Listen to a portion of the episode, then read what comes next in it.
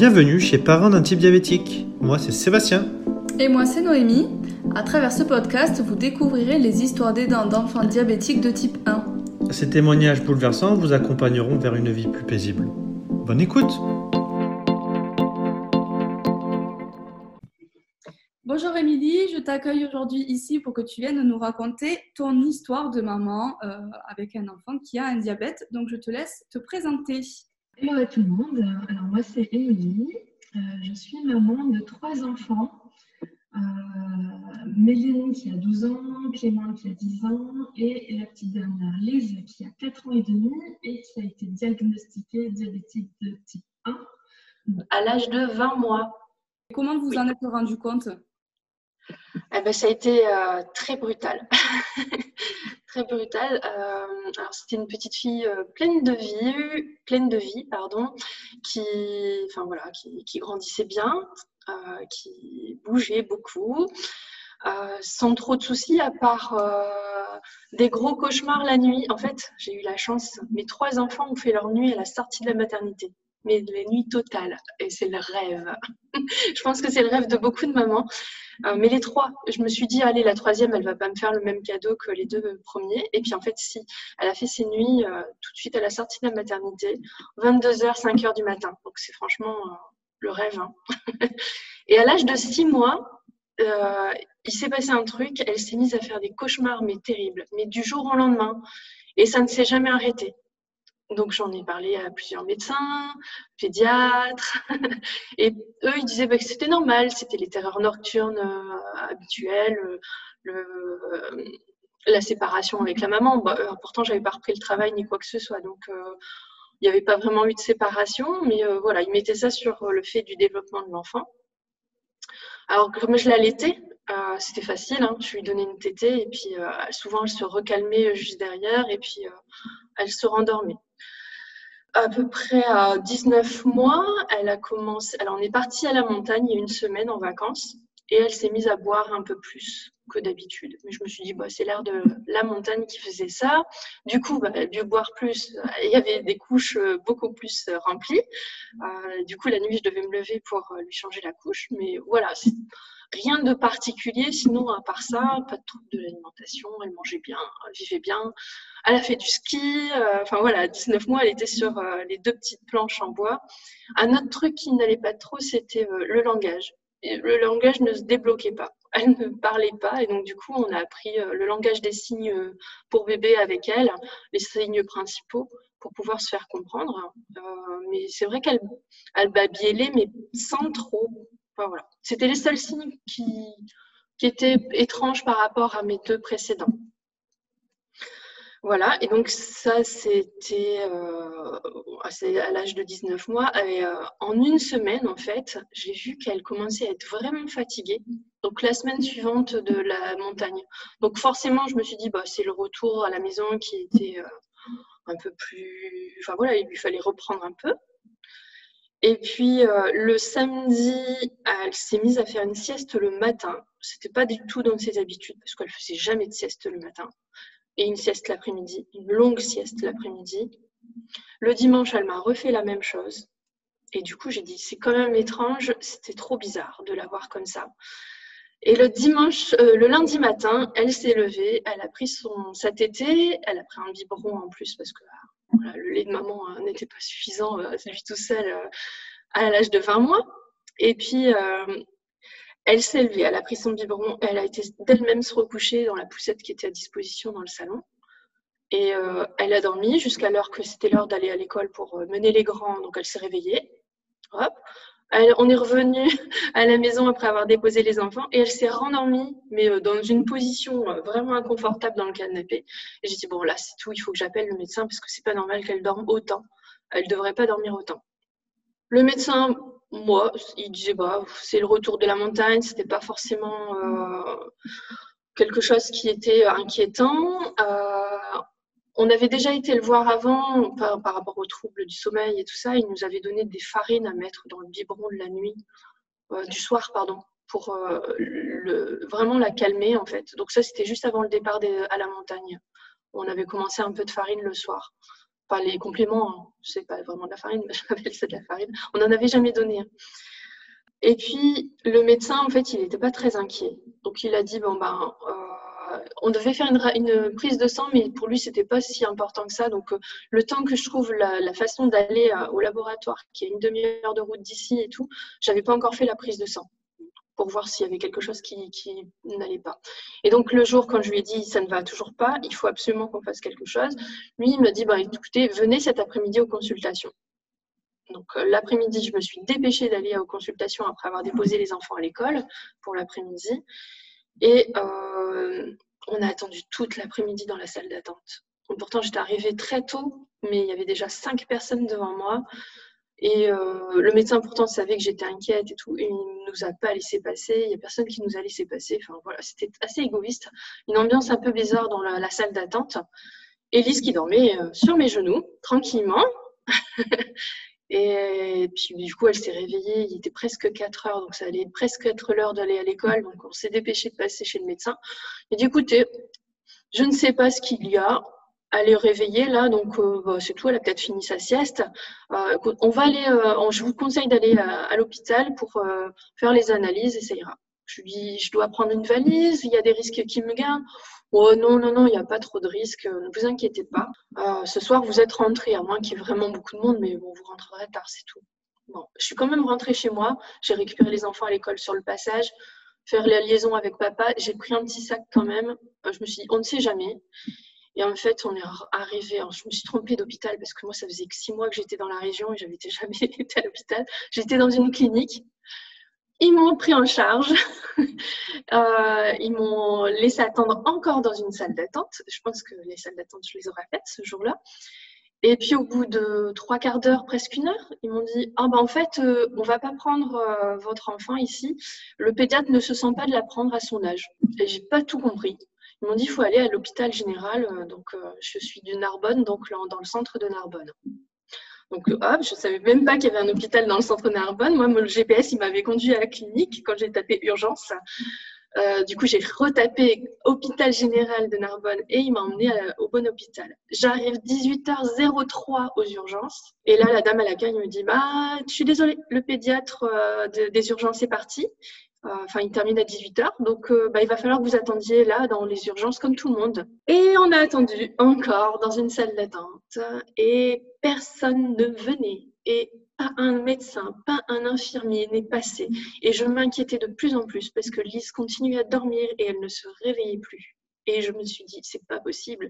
Il y avait du bruit, il y avait vraiment de fou dans les urgences il y avait des bébés qui pleuraient et tout. Et moi, la mienne, alors tout le monde était super content parce que oh, elle est sage, hein. elle était tellement sage, elle ne se réveillait pas, quoi. On a été prise en charge à 21h, presque 20, 3h20 après euh, être rentrée euh, aux urgences, on va dire. C'était une attente interminable. Et là, euh, l'infirmière ou le médecin, je ne sais même pas, la dame elle est venue, elle lui a fait un pic au doigt et elle dit Oh, bah, votre enfant est diabétique. Euh, donc, euh, ben, c'est une maladie qui est grave. Euh, ça ne se guérit pas, mais ça soigne très bien, vous inquiétez pas. Et voilà. Et elle est sortie de la pièce. Et je me laissée avec la petite comme ça et je me suis dit oh, mais qu'est-ce qui s'est passé? Qu'est-ce que j'ai fait de mal? Qu'est-ce qu'est-ce que j'ai loupé quoi dans ma vie? Pour que la petite soit diabétique J'ai aucune personne de ma famille, mais on est remonté, on a réfléchi par la suite aucun oncle, grands-oncles, on est remonté à plusieurs générations, personne n'a jamais eu le diabète chez nous. Donc vraiment, j'avais ce sentiment de culpabilité de ne pas comprendre qu'est-ce qui s'était passé. Puis en plus de, prendre ça euh, sur la tête euh, et puis de me laisser en plan euh, juste après derrière, ça a été compliqué.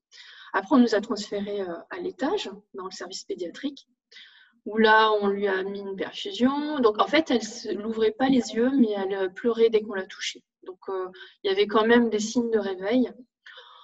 Il n'y a personne qui m'a donné de, chiffres, donc je suis incapable de vous dire à quelle euh, glycémie elle pouvait être, ni euh, de taux de cétone, parce que personne ne m'a informé. On l'a juste perfusée, on l'a laissé dormir et on m'a dit ben, transfert en urgence à Montpellier en service de réanimation, parce que là, c'est vraiment très grave.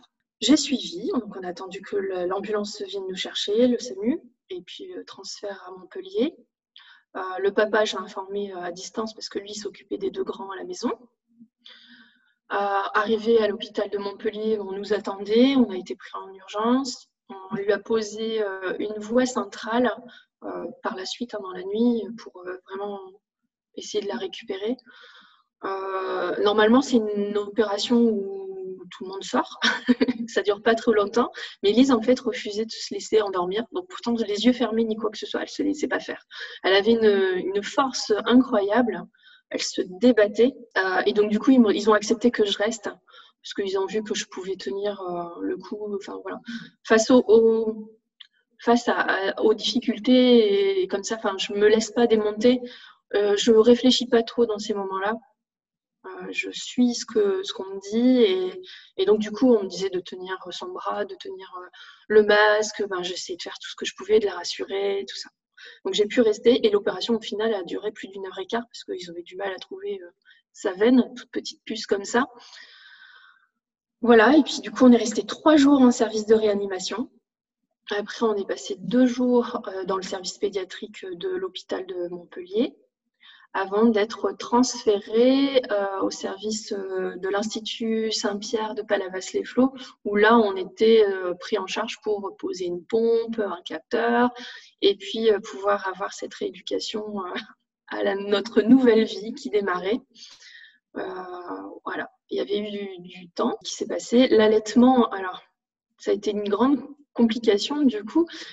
Lise avait bien besoin de ce réconfort parce qu'à son âge, c'était surtout des tétés de réconfort qu'elle avait besoin. Et là-bas, ils ont dit bah non, on peut pas, vous pouvez pas prendre, euh, vous pouvez pas lui donner le sein. Elle, euh, on ne sait pas combien elle va prendre, euh, tout ça. Je pouvais comprendre, sauf qu'en fait, Lise, elle prenait plus tant que ça. C'était juste le contact qu'elle avait besoin. Et ça, on nous le refusait. Un jour, on nous a dit bah oui, vous pouvez. Le lendemain, ah bah non, vous pouvez pas. Et le lendemain, on nous a dit bah oui, c'est bon, vous pouvez y aller. Donc ça a été compliqué. À Palavas, on est arrivé et ah, ça, fait du bien. C'est un cadre vraiment magnifique.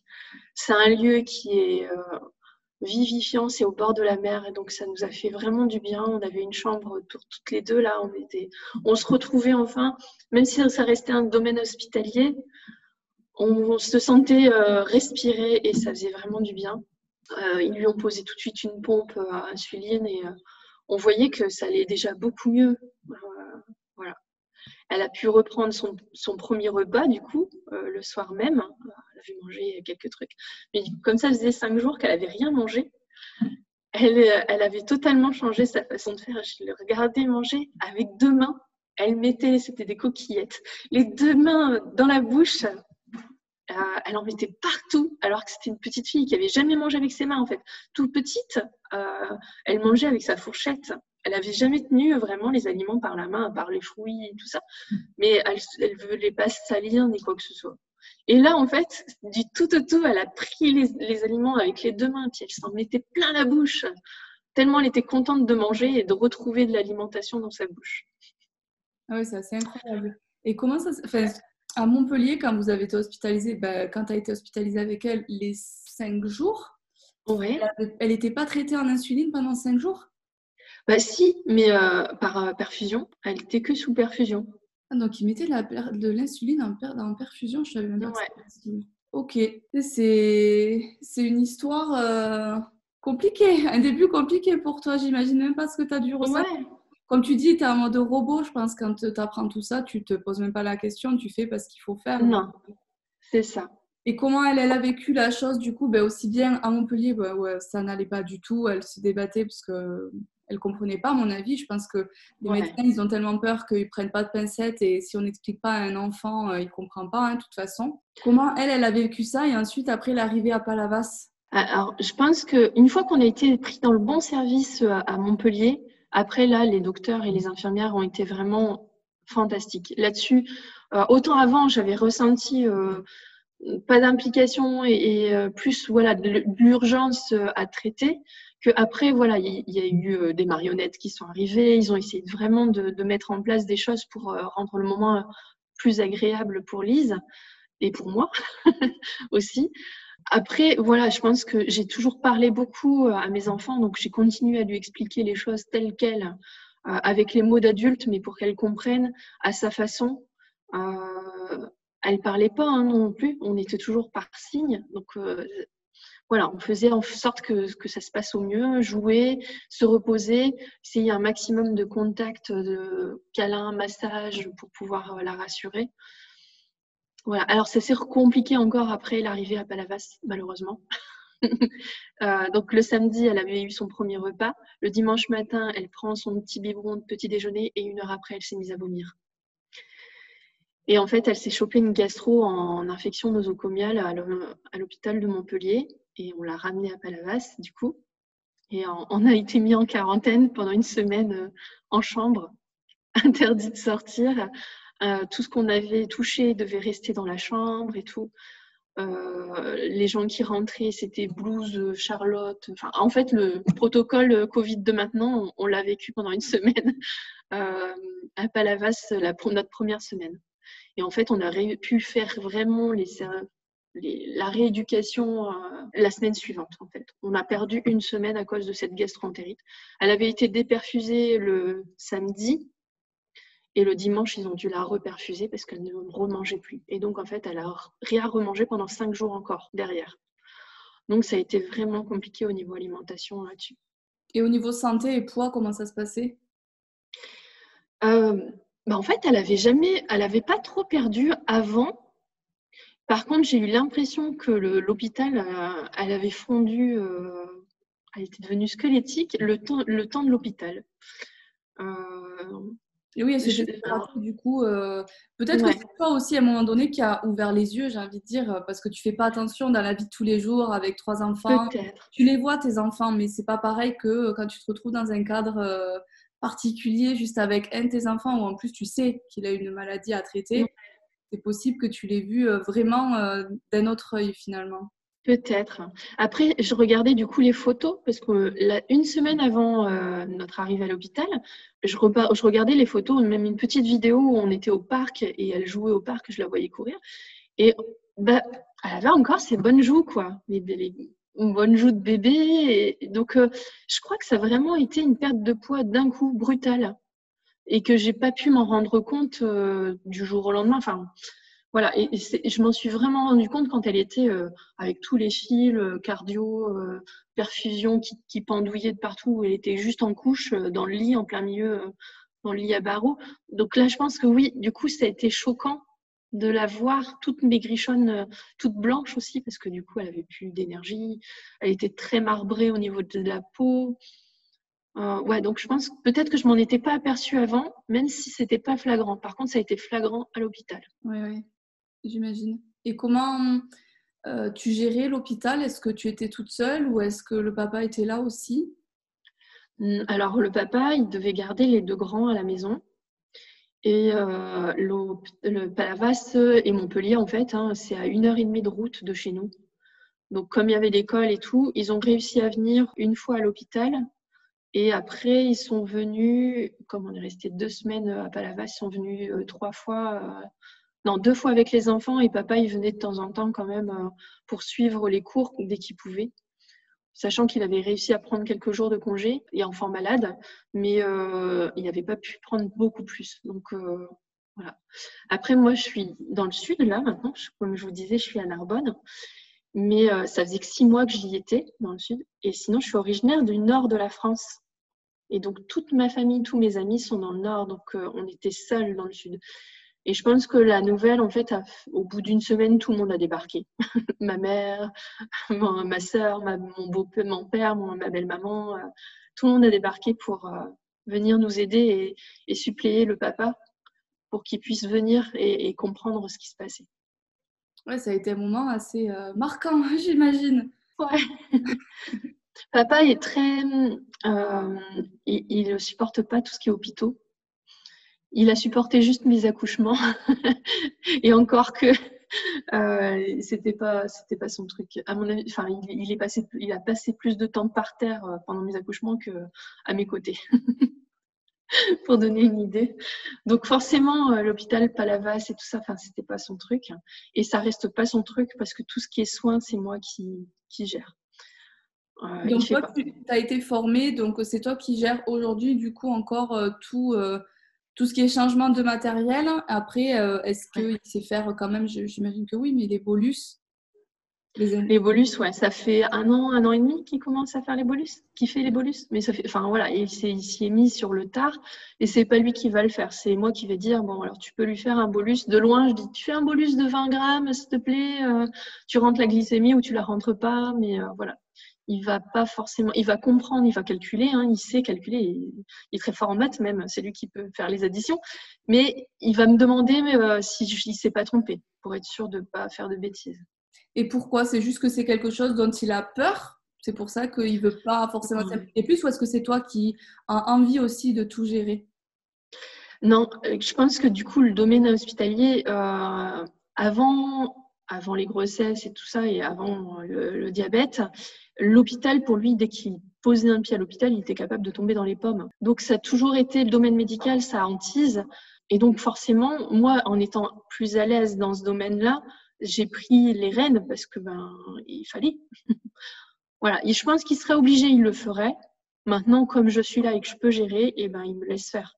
Oui, oui, bah, si c'est votre organisation, si ça vous convient, je veux dire, euh, voilà. On répartit euh, les charges. Dans, un, dans, un, couple, on est complémentaires, hein, donc on ne peut pas tout faire. Il faut bien compter sur l'autre. Euh, et ensuite, comment se sont passés, une fois que vous êtes euh, sorti de Palavas, que vous êtes rentré ben, du coup chez vous à Narbonne, comment s'est passée la suite euh, Tu continues à la garder Est-ce que tu as repris ensuite un travail Comment tu as géré tout ça? Alors, comme j'arrivais dans le sud, ça faisait même pas six mois qu'on était là, je n'avais pas encore eu le temps de chercher un travail. Bah, du coup, en fait, ça a tout précipité dans le sens où j'avais déjà dans l'idée de créer mon entreprise. Et donc, du coup, j'ai dit, bon, ben voilà, là, c'est la, raison pour laquelle euh, je vais développer mon entreprise et travailler de la maison pour pouvoir être euh, le plus disponible possible pour euh, Lise. Donc, je me suis formée. À l'origine, je suis conseillère en économie sociale et familiale. Donc, j'ai travaillé pendant plus de 15 ans dans un centre social dans le nord de la France, où je m'occupais de groupes pour leur insertion sociale et socio-professionnelle. Euh, et en individuel aussi le suivi des bénéficiaires du RSA. Et en fait, j'avais pas trop envie de reprendre la même chose dans le sud et ça a bien tombé du coup. Donc j'ai fait une formation de home organizer euh, pour avoir une certification. Et du coup, là maintenant, j'ai trouvé la passerelle idéale entre mon métier de cœur, parce que c'était quand même un métier passion d'être conseillère ESF, euh, avec le home organizer qui me permet d'accompagner les personnes euh, dans leur organisation du quotidien, aussi bien euh, par le rangement, euh, l'optimisation des espaces de vie et puis savoir surmonter les obstacles de la vie. Un peu comme moi, j'ai dû gérer en fait. Hein. Donc, je crois que tout ce qu'on vit, en fait, ça, devient une expertise après qu'on peut transmettre. Et c'est ça que j'essaye de faire au quotidien auprès de mes coachés et de mes clients. Et oui, tu as été ta, ta première cliente, en fait, j'imagine. Voilà, moi j'ai toujours aimé alors le rangement et l'organisation, même si euh, mes collègues qui travaillaient au centre social, ils se moquaient toujours de mon bureau qui était en déluge, hein, mais euh, je pense que je n'avais pas le temps. Maintenant, en connaissant toutes les techniques et les méthodes, je pense que j'aurais agi euh, différemment. Mais là, maintenant, je sais comment agencer les choses, comment préparer pour gagner du temps au quotidien, pour pouvoir me concentrer sur les choses les plus précieuses. Et c'est ça qui est important dans la vie, de ne pas louper ces moments où les enfants grandissent, où on a besoin de, de prendre du temps pour soi aussi. Parce que quand on gère plein de choses, hein, qu'on a une charge mentale énorme, il faut pouvoir souffler. Euh, et au moment où on le peut le plus. Voilà. Et du coup, tu as commencé ça combien de temps après? Puisqu'elle avait 20 mois, est-ce qu'elle euh, elle a été en crèche ou gardée par une nounou ou est-ce que tu as attendu qu'elle euh, commence l'école? Non, ouais, j'ai attendu qu'elle commence l'école. j'ai commencé petit à petit l'entreprise. En fait, je ne me suis pas mis trop de pression. J'avais encore du chômage à l'époque, donc ça me permettait vraiment de voir les choses arriver. J'y suis allée tout doucement avec le rythme qui, était possible de faire, parce que ne faut pas se cacher. Hein, je pense que le corps a besoin de s'habituer à ce nouveau rythme de vie, de devoir se lever euh, toutes les nuits. Au début, on avait le capteur Enlight, donc c'était quand même vachement pratique avec les stop hypo qui a de, enfin voilà, il se, il se calibrait tout seul. Euh, mais il y avait des, beaucoup d'alertes euh, sonores la nuit où il fallait resucrer et tout ça. Donc euh, beaucoup de réveils nocturnes et j'avais pas beaucoup d'énergie la journée. Il me fallait un temps après le, repas du midi où je devais la digestion. C'était il fallait que je sois couchée dans le canapé en disant allez je me prends une demi-heure une heure là parce que c'était pas possible de pouvoir tenir la journée. Puis il y a les deux grands, hein, enfin il fallait les suivre. Hein. Voilà, et puis euh, donc vraiment petit à petit, puis le corps s'est habitué. On a changé en cours de route de capteur, on est passé sur le freestyle, puisque Lise a déclenché des très très grosses euh, allergies cutanées, alors des allergies aux adhésifs, et vraiment très grave, vraiment bah, pareil, hein, assez euh, progressif, hein, mais vraiment fulgurant dans la gravité. Et donc, du coup, il a fallu changer. On est passé au freestyle. C'est pas l'idéal encore, mais au moins, il y a moins de réactions graves. Et euh, par contre, il n'y a plus les alertes sonores.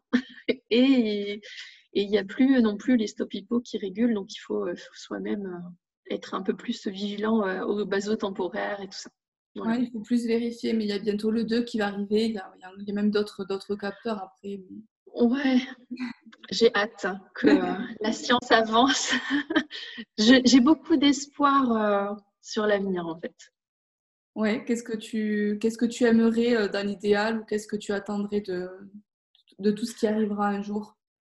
Euh, bah, je pense que, de toute façon, je pense que ça ne peut que s'améliorer. Il y a tellement de plus en plus de diabétiques, la science évolue, il y a plein de recherches qui sont faites. Donc, euh, je me dis que ça peut être que mieux.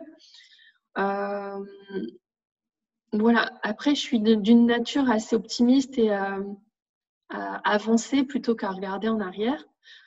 Alors, en fait, vendredi dernier, c'était les trois ans de diabète de Lise. Donc là, il y a eu la petite boule de nostalgie qui est revenue quand même, hein. mais euh, j'essaye toujours de, passer en avant et quand il y a un petit truc qui ne va pas, on, accueille euh, l'émotion et on essaye de la dépasser pour euh, se sentir mieux après. Et d'ailleurs, c'est ce que je te disais un petit peu en off juste avant, c'est que je n'arrive pas à écouter les podcasts que tu mets parce que en fait, ça me rappelle trop et euh, je ne peux pas revenir en arrière. Ça, me faisait pleurer en fait. J'ai écouté un épisode en quatre fois. Et je voulais arriver au bout hein, parce que c'était super intéressant. Les mamans, ce qu'elles transmettent et tout, c'était super. C'était euh, intéressant, c'était différent de ce que nous, on avait vécu. Mais c'était impossible de tenir jusqu'au bout sans pleurer. Et donc, il fallait que je passe à autre chose, donc euh, en quatre fois. Et après, je me suis dit, bon, bah, ça sert à rien que je continue. Les podcasts, n'étaient pas pour moi. Et en fait, aujourd'hui, c'est pourquoi j'ai choisi euh, de, te proposer euh, cette interview. En fait, c'est un peu peut-être pour exorciser ce passage, pouvoir en discuter et, peut-être de le partager avec d'autres personnes. Ça m'aiderait aussi à, accepter ce qui s'est passé. C'est pas que je l'accepte pas en fait, c'est de, de pouvoir le passer et de pouvoir mettre des mots sur ce qui s'est passé.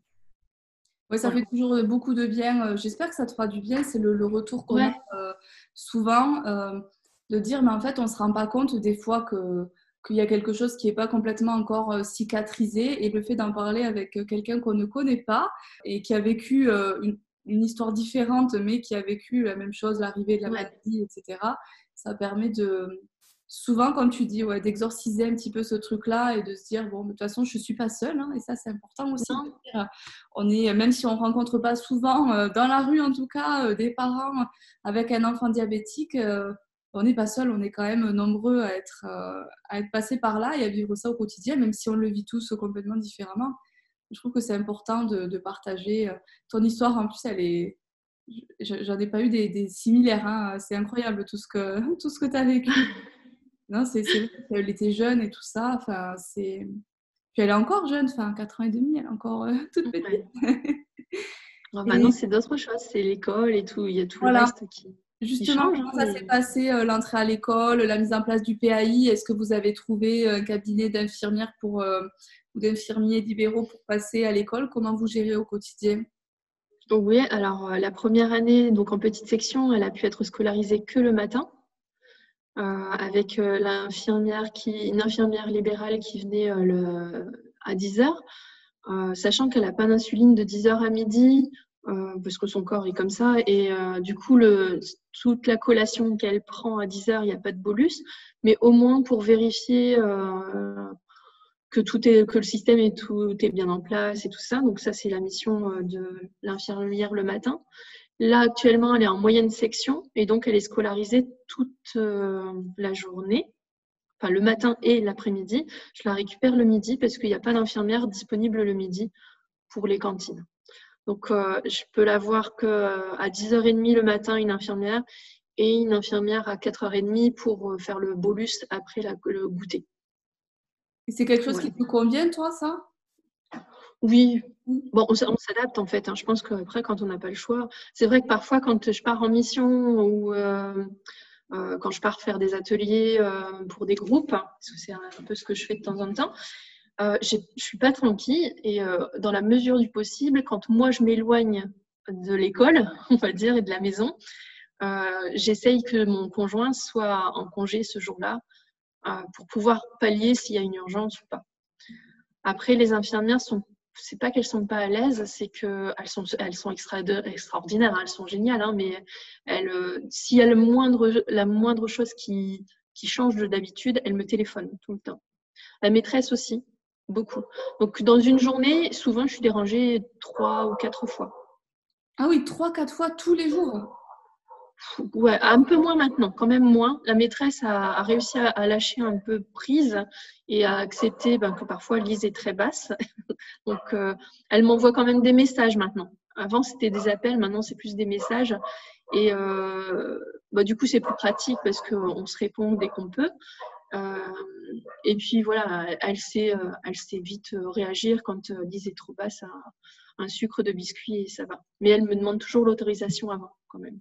Et vu qu'elle goûte à l'école, euh, est-ce qu'après tu la laisses au temps périscolaire le soir? Non. Du coup, les, les, animatrices périscolaires ne sont pas formées encore. Elles ne sont pas rentrées dans le PAI. comme du coup, je travaille à la maison, j'adapte mes horaires en fonction des horaires d'école pour pouvoir récupérer les enfants, aussi bien les grands que, que la petite. Et, voilà. On, on, a adapté, en fait, j'ai adapté mon rythme de vie aussi bien perso que professionnel en fonction du rythme des écoles et surtout de, de Lise. Euh, oui, tu as eu de la chance de. Non, c'est pas de la chance. Tu t'es donné les moyens de, pouvoir être présente partout. Euh. Ça, je trouve ça, extraordinaire. Euh, c'est beau parce que c'est c'est pas forcément toujours évident. Donc, je trouve que c'est super ce que tu fais, hyper impliqué comme ça. Comme tu dis, on n'a pas le choix que, de se, que de vivre comme ça, mais mais tu as, réussi à organiser, euh, bah, tu fais très bien ton métier, tu as réussi à t'organiser toi-même ton planning pour, euh, pour subvenir aux besoins de tout le monde et c'est, c'est remarquable, je trouve. Hein. C'est gentil, merci. Ça fait du bien à entendre. Ben, on ne se rend pas compte euh, quand on est un peu la tête dans le guidon. De, Comme tu dis, on est là, on est dans le rythme et de toute façon, on n'a pas le choix. Donc, je trouve que c'est important de dire les choses. Et puis, bon, moi, je suis très sincère. Donc, euh, si je pense, je dis les choses. Et voilà, je trouve ça assez, assez beau parce qu'il y a des parents qui arrêtent complètement de vivre pendant euh, 10 ans ou 15 ans pour se consacrer vraiment à euh, cette maladie. Euh, j'aime pas dire ça, mais il y en a qui se consacrent à une maladie et moi, je vois pas la vie comme ça, donc je trouve que c'est important en fait d'avoir un petit peu le, ben, la vision de chacun, puisqu'on est vraiment tous différents. Donc, je, trouve ça très chouette. Est-ce que, euh, comment ça se passe aujourd'hui aussi avec le prestataire? J'imagine que vous avez le prestataire de la pompe qui, qui passe régulièrement. Est-ce que euh, cette, cette personne, elle vous suit aussi sur euh, ben, le cabinet médical qui suit Lise à l'école? Comment ça se passe? On est suivi par une infirmière prestataire et Lévi. Et euh, ça se passe super bien, elle est toujours présente. Euh, si j'ai le moindre souci, je peux lui envoyer un, message, l'appeler. Euh, elle répond très vite et elle est, je l'appelle toujours comme si c'était une bouée de secours. Au moment où je me sens, que ça ça va pas et que je vais me noyer dans dans les diagnostics, dans, dans, tout, tout, le charabia, hein, parce que des fois, même si on est à l'aise avec le vocabulaire autour du diabète, on on connaît pas tout, on ne sait pas comment réagir à tout, et euh, du coup, c'est ma bouée de secours où je me raccroche en disant Ah, il y a un truc là et je ne sais pas quoi faire, je ne sais pas comment réagir. Elle m'a déjà accompagnée aussi plusieurs fois euh, chez la diabétologue pour, euh, pour m'aider à comprendre aussi certaines décisions des médecins parce que bah, c'est pas évident de suivre. Euh, les médecins, ils ont une demi-heure pour faire le, suivi et, ils déballent plein de choses et après, on est tout seul, en plus là en période de Covid où, on doit tout ingurgiter, tout comprendre, tout, assimiler les changements qu'eux, ils font. Et si on comprend pas, limite, c'est bah, alors ça fait combien de temps que euh, est diabétique que vous n'avez pas encore compris hein, comment ça fonctionne? Voilà, mais il y a des choses où euh, il faut savoir aussi euh, digérer les informations. Oui, c'est plus simple d'y aller à deux. donc c'est simple une, une, prestataire. Elle, est très présente. Ouais, c'est chouette. C'est très bien. Comment elle le vit, Lise, aujourd'hui à l'école, la maladie? Est-ce qu'elle en parle? Est-ce qu'elle n'en parle pas? Est-ce qu'elle cache ses, je sais pas, sa pompe ou elle s'en fout complètement? Elle vit, elle vit sa vie elle vit sa vie, elle a toujours vécu sa vie avec sa pompe, euh, dans le sens où euh, je pense que tout de suite, elle a compris euh, à Palavas, quand on lui a installé la pompe, que ça allait beaucoup mieux et que grâce à ça, elle pouvait recourir, remarcher et tout. Et alors, le langage s'est débloqué aussi, comme je disais qu'elle parlait pas beaucoup. on, on, est sorti de Palavas, donc 15 jours après, elle savait dire déjà plusieurs mots, comme si ça avait fait créer un autre blocage à côté et que du coup, euh, le fait d'être soignée, d'être euh, voilà, et du jour au lendemain aussi, du moment où elle a eu sa pompe à insuline, elle n'a plus jamais fait de cauchemar. Je reviens du coup sur euh, l'histoire de, Palavas. Hein. donc, elle a, le langage s'est débloqué et elle n'a plus jamais fait de cauchemar, à part là, enfin, maintenant, à 4 ans et demi, les, les peurs normales du loup et, et, du noir et tout ça. Mais les terreurs nocturnes comme elle faisait, elle n'en a jamais, plus jamais refait du jour où elle a eu la pompe euh, branchée. Donc ça, c'était quand même fort.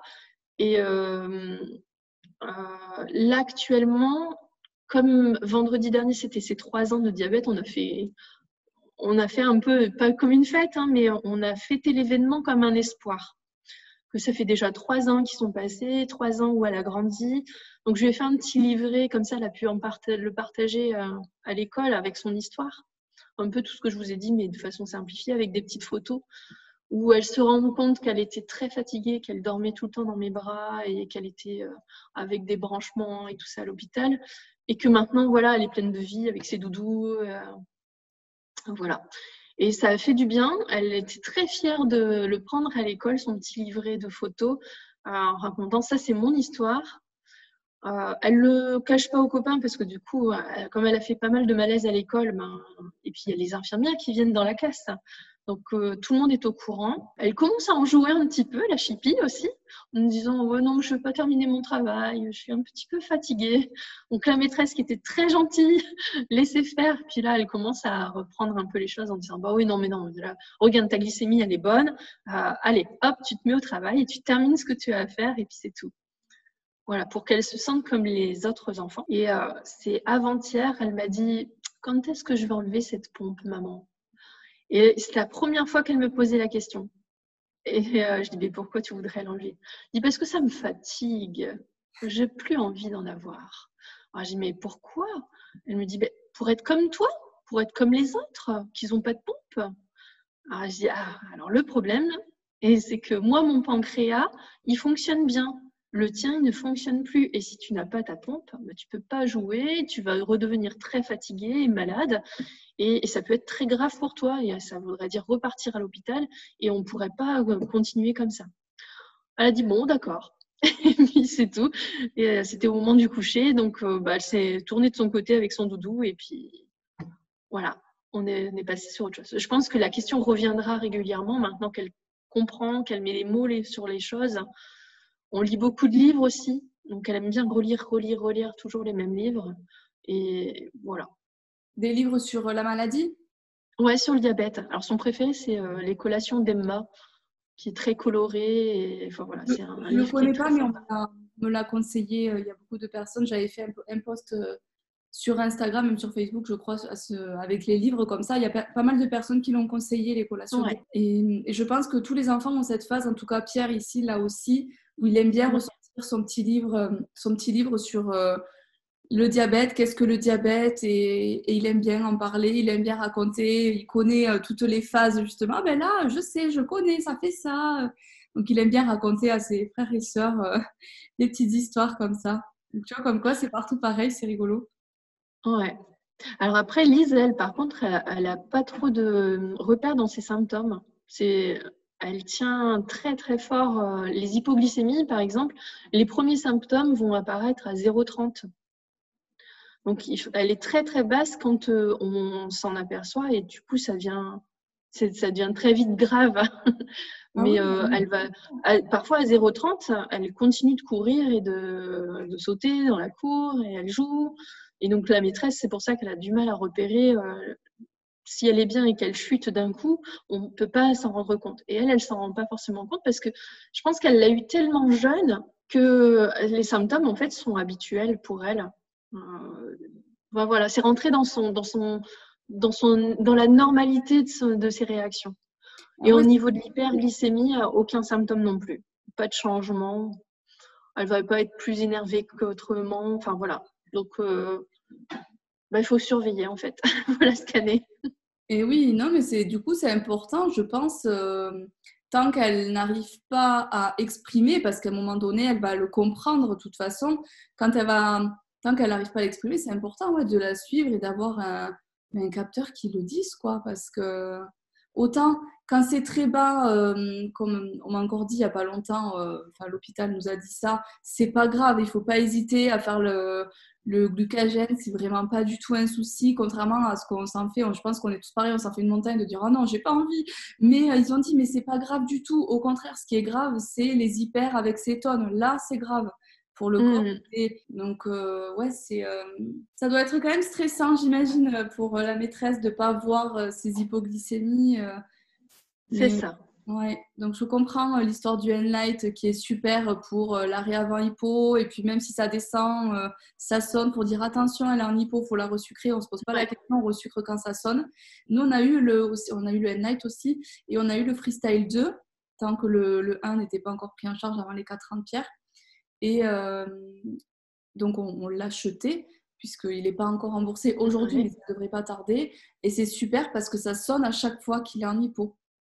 Donc, il n'y a pas d'arrêt avant hypo, ce n'est pas une boucle euh, euh, plus ou moins fermée avec la pompe, mais ça sonne et dès que ça sonne, on resucre, on ne se pose pas la question. Et, et c'est vrai que c'est un vrai confort pour l'école.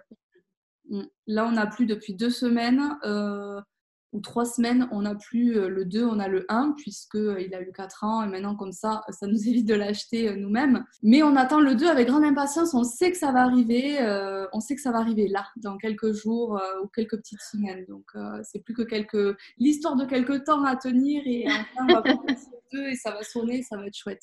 C'est vachement mieux pour lui confortable. Est-ce que, euh, pour terminer, tu as des conseils à donner ou euh, des conseils que tu aurais aimé recevoir euh, à la découverte de la, de la maladie de ta fille? Je, je, pense qu'il faut accepter les choses.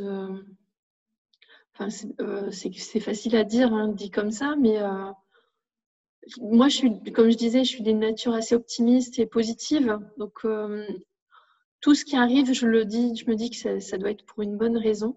Et euh, c'est pas une bonne raison, c'est pas ça. C'est que il faut avancer malgré tout. Euh, et que la vie elle continue et quand je vois comment elle est pleine de vie et tout ça, euh, je me dis que ça vaut la peine de, de continuer et de s'accrocher et de faire en sorte que sa vie soit la plus normale possible euh, pour qu'elle puisse continuer et s'épanouir euh, comme ça. Voilà. Je sais pas si c'est pas très clair ce que je dis, hein, je pense. Si, si, si, c'est complètement clair. Tu n'as pas l'impression que c'est clair, mais tu l'as été. Est-ce que tu as autre chose à rajouter ou c'est bon? Ou tu en as fait le tour? Euh, Je pense avoir fait le tour. Ah, j'ai peut-être une petite. Euh, euh, un truc qui m'a fait du bien. au moment où elle faisait ses allergies cutanées qui étaient très graves, euh, et qu'on avait testé euh, toutes les crèmes, tout ce qui était possible, les, les cavillons, les, sprays euh, pour protéger la peau, se disant mais elle faisait des réactions même à ça.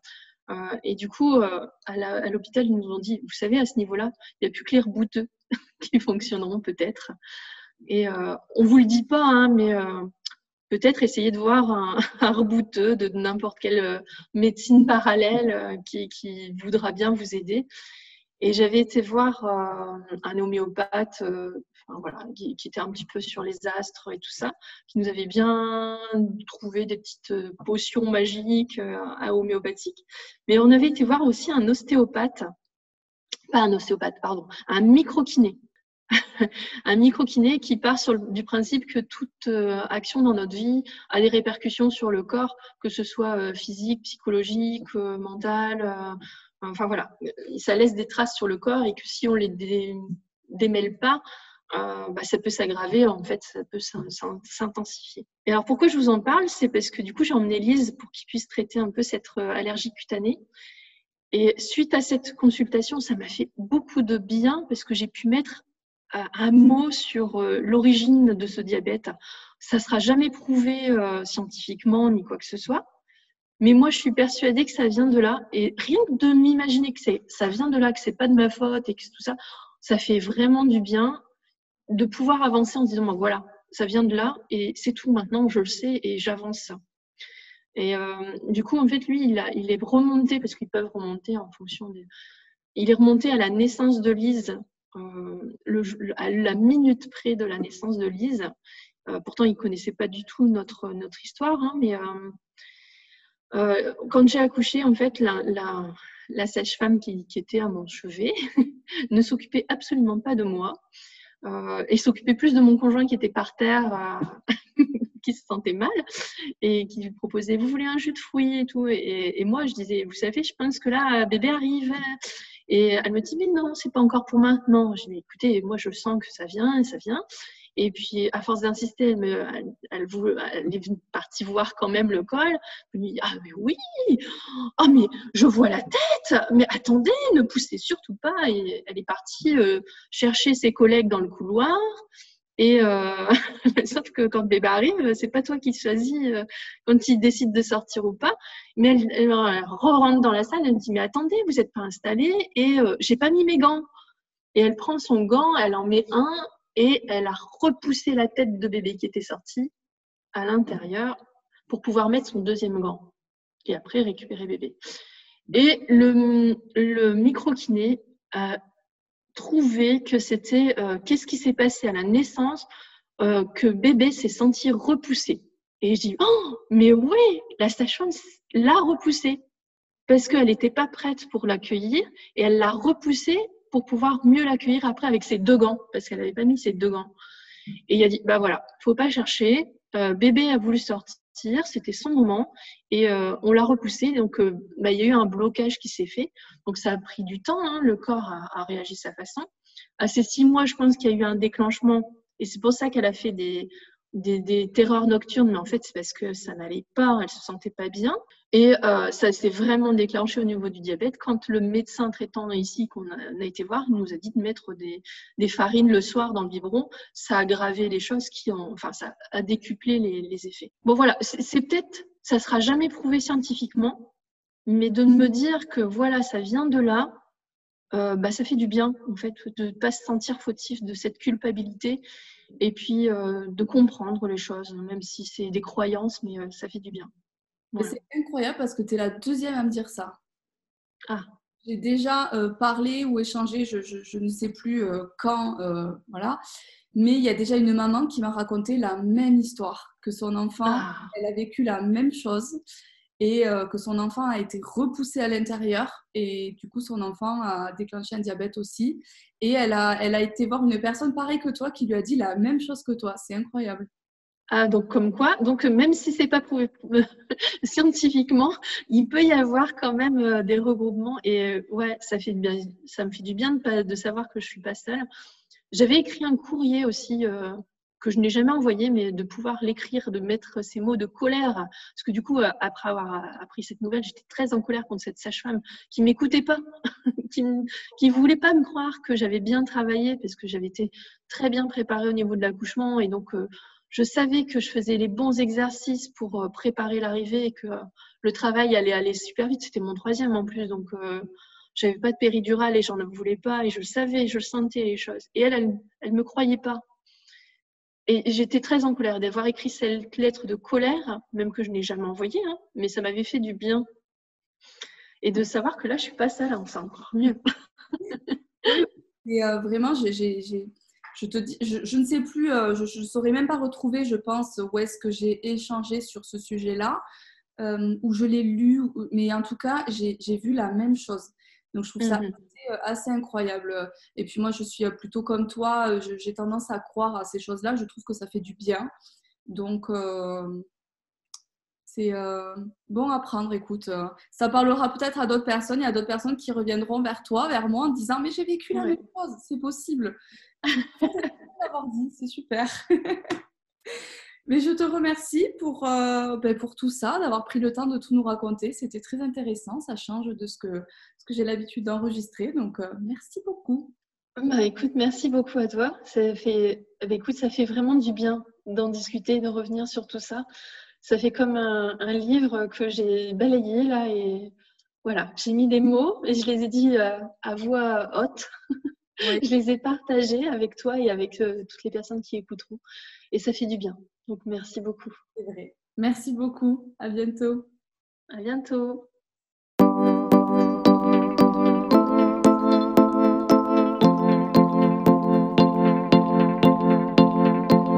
Si cet épisode vous a plu, osez en parler autour de vous et n'hésitez pas à nous contacter via mail, Facebook ou Instagram si vous souhaitez témoigner dans un prochain épisode. À bientôt.